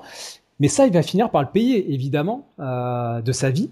Euh, et je pense également à ce que vous expliquez dans votre livre sur le, voyeurisme sadique de Geoffrey, hein, qui, euh, à un moment, Tyrone lui euh, offre entre guillemets deux filles pour qu'il euh, voilà se, se, fasse plaisir, et au final, il se prête à des jeux complètement sadiques sur elle plutôt que de, consommer l'acte. Mais là aussi, c'est quelque chose alors a posteriori, après coup, mais qui va finir par se payer. Donc ces actes sexuels complètement transgressifs qui peuvent choquer le, le, spectateur lambda, ils ne sont pas là juste gratuitement, ils, ont aussi une fonction. Oui, ça je crois. Euh, c'est vrai que le sexe est ici le plus souvent transgressif. Mais d'abord, il l'est de façon diverse. Euh, entre Jamie et Cersei, Oberyn et Elaria, Ygritte et John, euh, Tyrion et Shay, Mélisandre et Stannis, Renly et Loras, tous transgressent des règles, des normes, des lois, et oui, je suis d'accord avec vous, euh, tous le paient au prix fort, à un moment ou à un autre. Et il serait d'ailleurs illusoire de penser que le sexe magique, si je puis dire, entre Mélisandre et Stanis, n'a pas un prix. Déjà, mmh. la culpabilité de Stanis face à son épouse Célise, et peut-être aussi le début d'une interrogation pour le loyal serviteur qu'est Davos. Alors non, les scènes de sexe ne sont pas gratuites. Alors, elles ne visent pas seulement à montrer de beaux corps, elles traduisent aussi la manière, je crois, dont les êtres exercent ou non un pouvoir sur les autres, et comment ils le font? Et je crois que l'exemple le plus clair, c'est celui de Daenerys et de Drogo. Mmh, On, dans, dans, la première saison. Absolument. Ouais. On voit donc, trois ou quatre scènes d'amour euh, entre eux, et l'évolution de leur relation est littéralement rendue sensible par la manière dont ils font l'amour. Mmh de les la positions qu'ils adoptent. Les ouais. positions en fait qu'ils adoptent, hein, de la prise en levrette initiale, euh, mm. qui rapproche évidemment l'acte sexuel de l'acte bestial. Puisque ah. c'est un viol au départ, il faut quand même le rappeler. Hein. Évidemment, Daenerys n'est pas consentante et Drogo la prend comme une, sa possession, son objet. C'est un peu plus compliqué que cela. Euh, c'est-à-dire qu'elle. En tout cas, ça a été ressenti comme ça par beaucoup de spectateurs. À, juste titre, euh, en un sens, mais c'est-à-dire qu'elle est vendue par son frère, littéralement, mais son frère qui lui, qui aussi la tâte, tâte un petit peu la marchandise. Donc on peut remonter jusqu'au tout début de la série, hein, le premier épisode. Premier épisode. Finalement, il la traite comme une esclave sexuelle euh, qui va donner en pâture euh, au chef des. Et comme vous dites, une esclave sexuelle. Donc en fait, il y a pour lui euh, une transaction là-dedans. Et en fait, elle se sait elle-même l'objet d'une forme de transaction qu'elle accepte même si euh, la scène est extrêmement, euh, mais met le spectateur très mal à l'aise, euh, elle est en fait le, début d'un chemin qui va mener d'une forme d'esclavage pour elle à une forme de domination, alors de domination en même temps qu'elle va exercer sur Drogo, mais qu'il accepte. Parce qu'en fait, le sexe du début de la du premier épisode euh, jusque à la mort de Drogo, l'évolution donc des, scènes de sexe montre en même temps, euh, plutôt accompagne la naissance de sentiments plus profonds et mmh. scande véritablement la conquête d'un respect mutuel. Donc il y a là une utilisation en fait euh, du sexe qui est tout à fait euh, pensée et qui est, qui est visuelle, hein, puisqu'évidemment elle, elle, prend le dessus sur Drogo visuellement en faisant l'amour avec lui, en finalement en le dominant, en se mettant sur lui plutôt qu'en étant devant lui. donc il y a évidemment ce, ce, ces positions sexuelles qui ont une vraie fonctionnalité, donc là, qui, euh, par l'image, euh, voilà, disent ce changement de rapport qu'il va y avoir entre les deux personnages. Absolument. C'est ce qui va euh, visuellement montrer comment, en fait, elle passe de d'esclaves simplement achetés mm. à véritablement Calaisie, ce mm. qui est son, son titre, en fait, dès le départ, malgré tout. Je pensais aussi à, cette scène dans la quatrième saison où, elle compose aussi avec le sexe, parce que c'est un personnage très, euh, très vertueux qui apparaît finalement euh, comme euh, quelqu'un qui a pris le pouvoir sur les hommes et qui les, ordonne, qui les domine. Et, à un moment donné, dans la saison 4, elle a ce prétendant là qui s'approche d'elle, qui s'acoquine, et finalement, il y a une scène où elle couche avec, et on comprend que c'est finalement une scène assez, là pour le coup, assez classique. Donc là encore une fois, c'est elle est dans cette, dans cette vertu, dans cette pureté retrouvée, et en même temps, euh, bah, quand il euh, y a un prétendant qui lui plaît bien et qu'elle a envie de coucher avec, bah, elle se prive pas. Quoi. Donc on est toujours dans ce, je trouve, dans cette ambiguïté du personnage qui n'est voilà, qui n'est pas du tout linéaire. Comme ah, mais là, je crois que justement, c'est un personnage qui permet de, de, briser bien des visions stéréotypées de Game of Thrones. Mmh. Ouais. Parce qu'en fait, c'est un véritable personnage de femme. J'entends par là qu'elle a son propre agenda. Euh, mhm. et elle euh, souhaite un certain nombre de choses, elle a des désirs, elle les assume, et lorsque elle couche avec euh, Dario Naharis, eh bien, c'est parce qu'elle avait envie de le faire. Elle sait très bien quel est le danger, par ailleurs, du personnage. Elle le dit un peu plus tard, ou à Jorah, ou à Baristan Selmy, je ne sais plus lequel. Mais très clairement, c'est en toute conscience qu'elle le fait. Mhm. Et simplement, elle revendique finalement quelque chose qui a été âprement euh, revendiquée euh, par les femmes dans les années 60, c'est-à-dire la possession de leur propre corps. Et là, euh, visiblement, c'est ça qu'elle dit. Il n'y a aucune raison que parce que je suis une veuve et que je suis à la tête d'un État, d'un quasi-État, je n'ai pas le droit aussi à une vie sexuelle normale.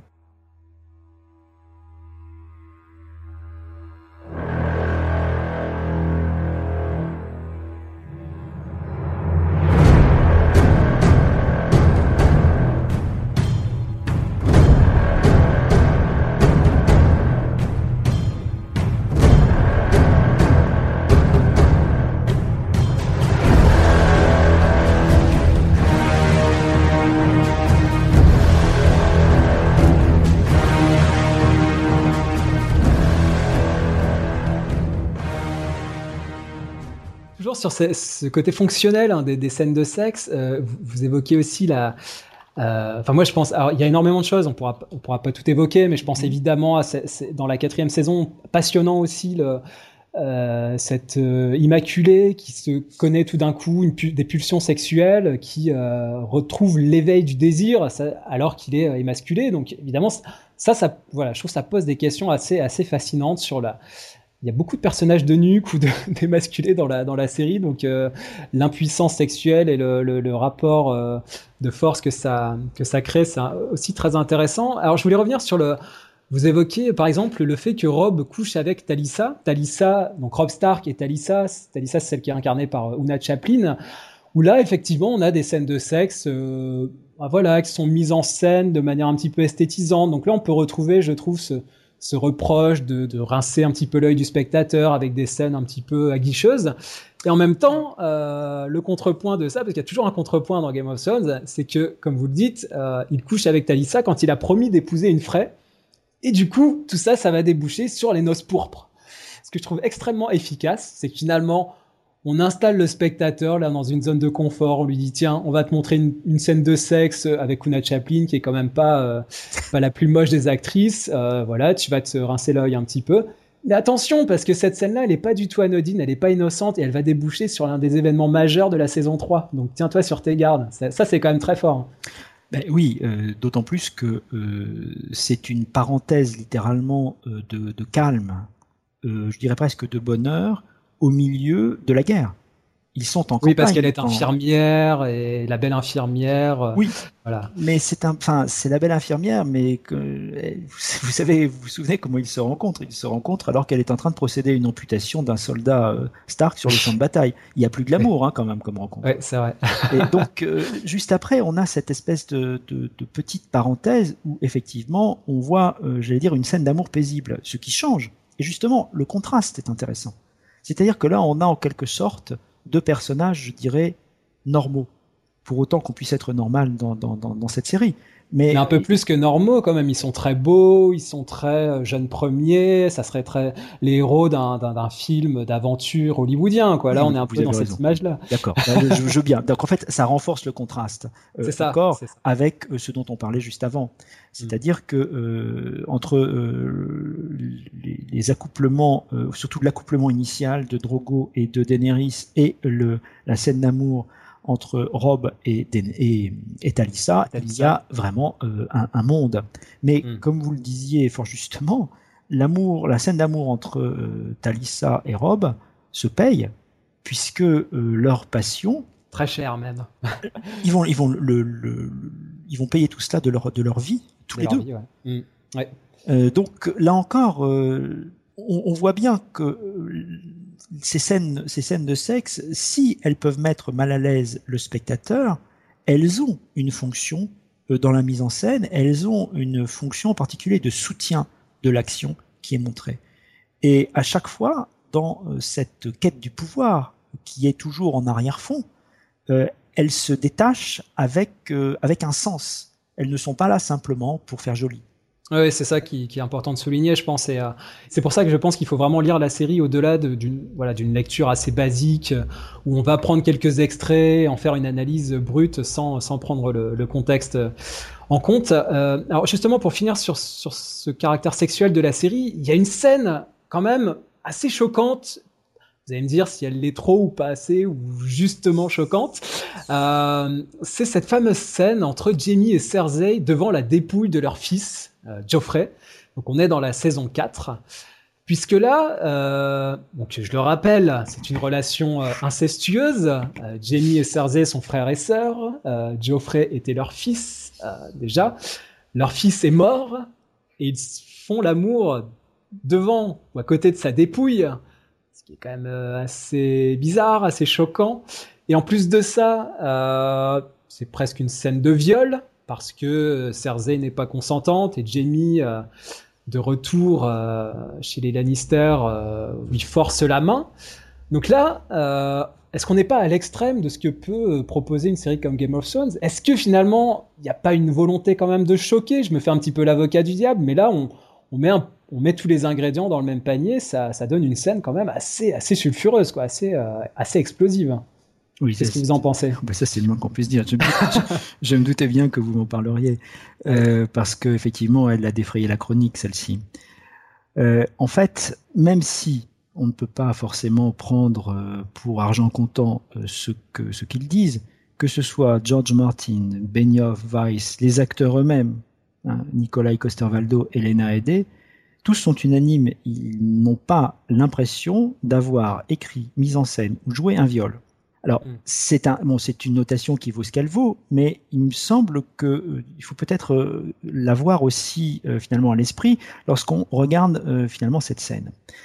Je crois qu'il y a malgré tout une forme de maladresse à avoir mis, comme vous le dites, un peu tout à la fois au même mm. moment. On va essayer peut-être de comprendre pourquoi la scène est ambiguë et pourquoi elle est tellement dérangeante.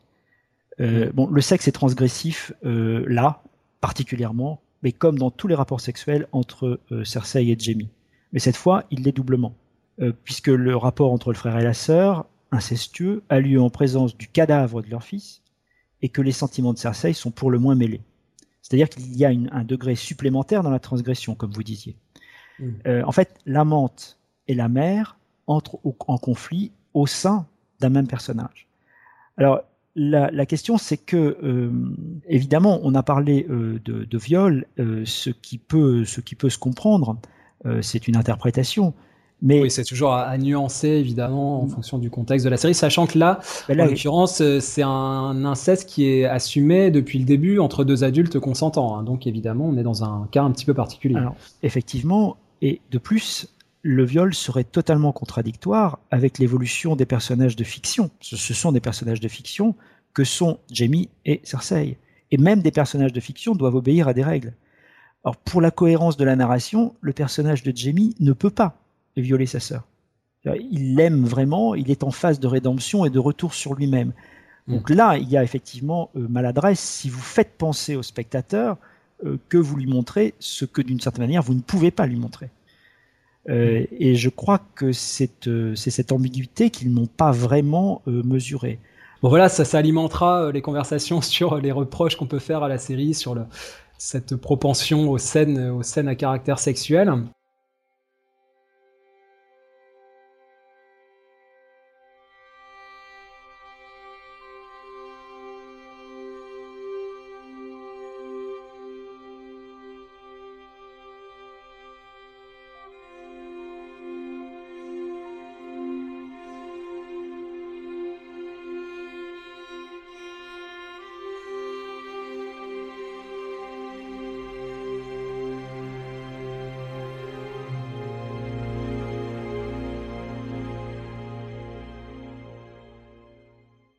Petit peu de la place des femmes. Donc vous l'avez évoqué, hein, place des femmes très importante dans l'œuvre de George Martin euh, et euh, dans la série, hein, évidemment. On a de nombreux personnages en tête de de femmes très importantes. Alors vous faites une galerie de portraits dans votre essai euh, à la fin, dans la dernière partie de votre essai. Et euh, vous parlez de personnages emblématiques, Ned Stark, Jamie Lannister, etc. Moi, je voulais revenir sur euh, un choix que vous avez fait qui me paraît intéressant, celui de Ross. Ross, R-O-S, euh, c'est en fait une prostituée éduquée à la mortelle ascension, hein, comme vous le dites. C'est-à-dire que c'est un personnage qui part de tout en bas, qui part du, caniveau aussi, et qui va essayer de, voilà, de monter l'échelle par différents moyens. Alors pourquoi avoir mis le focus sur ce personnage finalement que les, spectateurs n'ont peut-être pas forcément en tête là quand, on dit son nom comme ça il faudrait revoir la série mais euh, qu'est-ce que ça nous apprend ce personnage sur la finalement la difficulté à sortir de sa condition à Westeros euh, et euh, de manière plus générale dans un dans le monde de Game of Thrones qui est régi par la violence et les luttes de pouvoir comment une prostituée comme ça sans ressources et sans moyens peut devenir une femme du monde une femme du grand monde? Euh, malheureusement pour elle, elle ne devient pas une femme du grand monde. Euh, elle reste une femme du demi-monde, même si elle est une prostituée de luxe à la fin, euh, enfin juste avant de mourir, alors qu'elle a commencé comme une prostituée de, bas étage initialement. La différence, disons, qu'elle elle aspire, à, elle aspire à atteindre le grand monde, quoi. Elle a de, hautes ambitions. Alors contrairement à Daenerys, quand même, il y a aussi autre chose. Elle n'a pas de nom. Elle n'a qu'un prénom. Hmm. Et le nom, c'est absolument essentiel dans, Game of Thrones. Le nom, c'est le sang, et le sang, c'est la possibilité de s'élever euh, de façon notable dans la société. Alors, c'est un personnage qui est inventé toute pièce par George Martin. ce personnage n'est pas dans les Pour la série, Absolument, mm. pour, le, pour la série. Et comme il était particulièrement satisfait de l'interprétation d'Esme Blanco, et qu'il trouvait aussi le personnage intéressant, il a dit, il avait dit qu'il le conserverait à plusieurs saisons.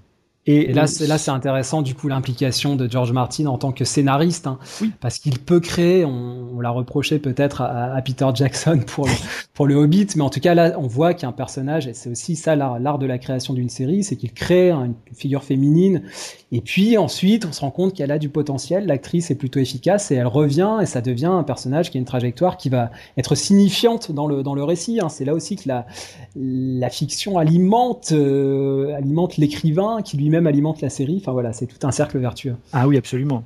Euh, et là, euh, pour le coup, le, le, cas de Ross est emblématique parce que de plus, il l'a créé non pas pour l'épisode. Vous savez qu'il écrivait un épisode entier pour les mm. quatre premières saisons. C'était même pas pour son épisode, si j'ose dire, qu'il l'a créé. Il l'a créé pour un autre épisode. Donc on mm, C'était dans les discussions euh, d'écriture avec les équipes où il a introduit cette idée. Quoi. Voilà, exactement. Et ça a été retenu et il a continué. Et, et bon. Et on voit ce, donc ce personnage. Alors ce personnage illustre tout à fait le principe de Littlefinger, selon qui le chaos est une échelle d'opportunités successives. Et hmm. elle, en un très rapide raccourci, elle montre à quel point la lutte pour le pouvoir est létale pour les moins bien armés. En creux, on voit d'ailleurs dans son parcours tous les manques dont elle souffre pour espérer arriver. elle n'a pas de famille, donc je, je, le disais juste avant. Elle est dépendante par rapport à autrui, puisque c'est une prostituée. Et donc, d'une certaine manière, son histoire, c'est celle de tentatives d'affranchissement successifs. Elle représente aussi une certaine catégorie de femmes plus on monte dans la hiérarchie sociale dans Game of Thrones, moins on meurt, statistiquement parlant. Et quel que soit pourtant le niveau de violence. Et c'est valable aussi bien pour les hommes que pour les femmes. Je crois que c'est un point notable en fait pour prendre conscience que la série n'est vraiment pas machiste, même si la structure des sociétés imaginées par Martin est globalement patriarcale, ça c'est vrai. Euh, dans Game of Thrones, vraiment, les femmes ont des rôles à part entière. Elles ont une indépendance que je trouve on n'observe pas si souvent dans les séries à succès. Et d'ailleurs, elles y sont traitées, je dirais, comme les hommes, c'est-à-dire qu'elles subissent les conséquences de leurs actes et elles ne sont pas protégées le moins du monde, euh, justement, de ces conséquences. Alors, évidemment, on va se projeter un petit peu, on va essayer de ne pas spoiler, de ne pas en dire plus que ce qui est raconté dans les quatre premières saisons. Mais quand même, il faut, il faut revenir là-dessus. Vous l'évoquez euh, aussi dans votre essai, le, fait que finalement, euh, le cycle littéraire de George Martin risque d'être bientôt rattrapé, voire devancé par la série télévisée. Euh, c'est-à-dire que là, euh, en gros, pour George Martin, il, lui reste deux volumes de sa saga à, écrire. C'est pour ça qu'il s'est euh, quelque peu détaché de la série. il ne va plus écrire de scénario, il va se consacrer à, l'écriture de, son cycle littéraire. Et en même temps, la série, elle continue d'avancer. Hein. La saison 5 va bientôt arriver. on en prévoit encore peut-être deux ou trois après, on verra bien. Donc finalement, euh, là encore une fois, c'est ça qui est assez fascinant, c'est que euh, la, série euh, donc s'est inspirée du livre et s'est inspirée de son auteur George Martin qui a écrit des scénarios pour la série. Et en même temps, par contre-coup, l'auteur George Martin va lui-même se nourrir de la série, puisqu'évidemment, il va continuer à écrire avec les images de la série en tête. Donc ça, c'est quand même assez, assez fascinant à, à, imaginer. Et alors, vous le dites, ça serait un exemple tout à fait exceptionnel, peut-être unique. Euh, J'ai pas d'autres exemples en tête, effectivement, où euh, un cycle littéraire vienne, s'inspirer d'une série qui s'est elle-même inspirée de ce cycle littéraire. Donc, est-ce qu'on peut imaginer que donc cette, euh, série nourrisse l'imaginaire de George Martin et que finalement il revisite en quelque sorte sa propre création? C'est assez, euh, assez vertigineux à, imaginer. Oui, c'est clair que c'est assez vertigineux à, imaginer. Euh, puisque en fait on aurait l'adaptation euh, dans une série télévisée d'une œuvre littéraire qui n'est pas achevée et que l'achèvement de la série aurait lieu avant que la fin de la saga littéraire n'ait été terminée. Ça risque de se produire, à savoir que la, euh, la série là risque de se terminer avant euh, avant que George Martin ait écrit ses deux volumes. Sauf s'il s'y met vraiment là parce qu'il a là il a, comment dire il a pris quelques contours il a enrichi son univers il a écrit aussi d'autres livres dans, dans, dans l'univers de Game of Thrones. Euh, là il va se recentrer sur l'écriture mais on peut imaginer qu'il n'est pas tout à fait terminé quand la série sera terminée d'être diffusée sur HBO. Mais c'est surtout qu'on on, on, sait déjà euh, que, euh, ensuite, euh, des indiscrétions qui proviennent du tournage de la cinquième saison, qu'il y aura euh, une anticipation au moins partielle de la série sur la suite des événements connus par les romans déjà publiés. Hmm. Donc, on, on voit déjà que la série, en quelque sorte, je dirais pas marche sur l'eau, mais c'est un petit peu cela, c'est-à-dire que Elle prend déjà les devants, c'est ça, par rapport à Elle ce qu'a écrit euh, George Martin? Il y a déjà, de- elle prend déjà les devants. Je crois qu'il faudrait revenir sur, sur une idée en fait, euh, qui est que l'adaptation visuelle finalement de l'œuvre littéraire, euh, à cause de la popularité supérieure que qu'elle rencontre, viderait la création écrite de sa substance. Et en fait, je crois que les deux en fait se vont se croiser et s'entremêler. Et comment est-ce que d'ailleurs on pourrait penser que, que, que la littérature pourrait demeurer imperméable à l'influence des films et des séries? Alors, à plus forte raison, quand l'auteur participe, évidemment, écrit l'œuvre littéraire et participe à l'adaptation. Alors en même temps, ce sont deux modes distincts euh, d'expression. Et chacune suit un destin propre, et finalement, euh, auc- aucun de ces deux modes n'éclipse l'autre. Sûr. Euh, je crois que de toute façon, il y a sans doute quelques tentations naturelles au nombrilisme pour un auteur romancier hein, qui est tout entier pris par sa création. Et en particulier comme dans le cas de Martin lorsqu'il invente tout un monde. Mais finalement, lorsqu'il accepte de descendre du piédestal du créateur et qu'il se mêle aux promoteurs divers et variés des adaptateurs, euh, Martin sait très bien qu'il a pris le risque de considérer différemment son travail antérieur, mais aussi son œuvre à venir. Ce dont on ne peut pas totalement préjuger, euh, c'est de l'importance que revêtira cette prise de risque. Parce qu'en fait, aujourd'hui, on peut gager simplement que l'adaptation des romans en série a d'ores et déjà des conséquences sur la manière dont sera écrite la suite des livres, sinon sur leur fin. Hmm, ouais. Mais il est bien difficile euh, d'aller au-delà. Ça, c'est, je ne m'y risquerai pas d'ailleurs. Hein. Et ça serait, d'ailleurs, ça serait intéressant que, euh, là, je me projette un petit peu, hein, mais imaginons que la, la série se termine sur tel ou tel ou tel événement, et puis que, je sais pas, George Martin prenne euh, un contre-pied de ça, raconte autre chose, enfin, crée une nouvelle branche comme ça, une, on peut, on peut tout imaginer. Après, ça serait assez fascinant aussi. Il, il a déjà, enfin, il y a d'autres histoires. Il y avait justement celle de, de l'œuf, là, dont on, il a fait paraître une, une novella il y a pas très longtemps. Mmh. Euh, mais en fait, ce n'est pas le cycle majeur, si je puis dire. Et malgré tout, vu sa vitesse de rédaction, c'est vrai que les fans peuvent se faire quelques soucis, et ils s'en font beaucoup d'ailleurs, ils, ils, lui reprochent beaucoup de s'être investi euh, dans la série à ce point, et de n'avoir pas euh, finalement avancé autant euh, qu'il aurait pu ou dû les deux volumes qui manquent.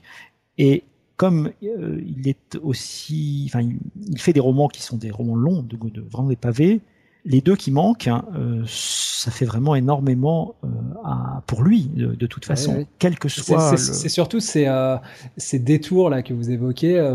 je pense que c'est ça qui lui est reproché, c'est qu'il il, il, là il est en train d'élargir son univers en écrivant d'autres choses en plus euh, au lieu de se concentrer sur euh, sur les deux volumes à venir. Donc oui. là il y, a un, il y a un côté un peu digressif euh, qui fait qu'il voilà il ménage un peu l'attente des, des, lecteurs. Alors est-ce qu'il est digressif simplement ou, ou, ou est-ce que c'est autre chose? Je ne sais pas au fond mais des gourmands. j'ai une petite, une petite hypothèse simplement. Je, je, regardais la, la biographie de, de, de, de Tolkien et en fait, euh, Tolkien n'a pas eu le temps de, de finir euh, ce qu'il voulait finir, en particulier le Silmarillion. Mmh, ouais. euh, et on le lui a, enfin, ses fans le lui ont beaucoup reproché.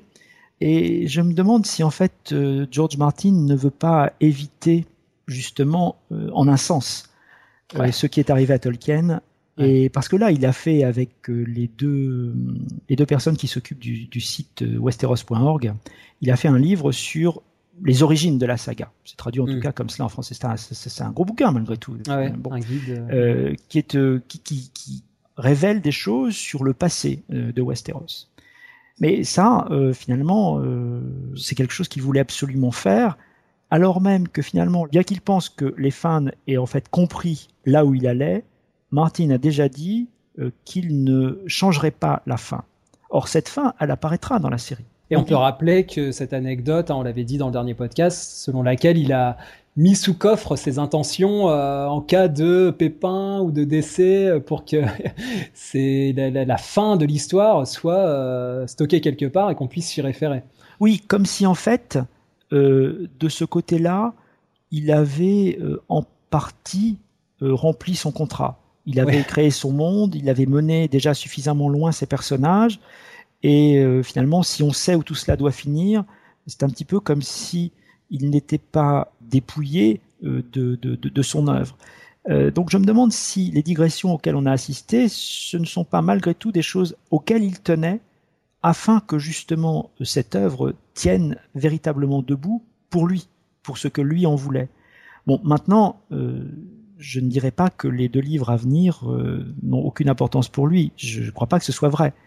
Mais le fait que la série vienne en quelque sorte épauler euh, sa création pose sans doute euh, la question de leur achèvement euh, d'une manière différente.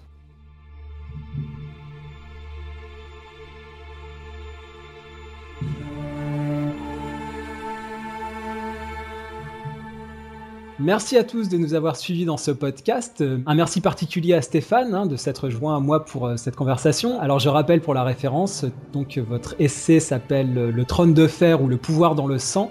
Il est disponible aux presses universitaires François Rabelais dans la collection Serial au prix public de 18 euros il compte 368 pages. Donc n'hésitez pas à vous y référer, c'est vraiment très intéressant et passionnant. Ça permet en plus d'illustrer les, choses dont on a pu discuter ici, notamment sur la partie esthétique avec beaucoup de, visuels et, d'illustrations. De notre côté, on peut se retrouver sur le blog des séries et des hommes. Vous avez également la page Facebook, le compte Twitter et l'adresse libé.feuilleton avec un s gmail.com pour nous contacter. Je remercie encore une fois beaucoup Stéphane et je vous dis à très bientôt.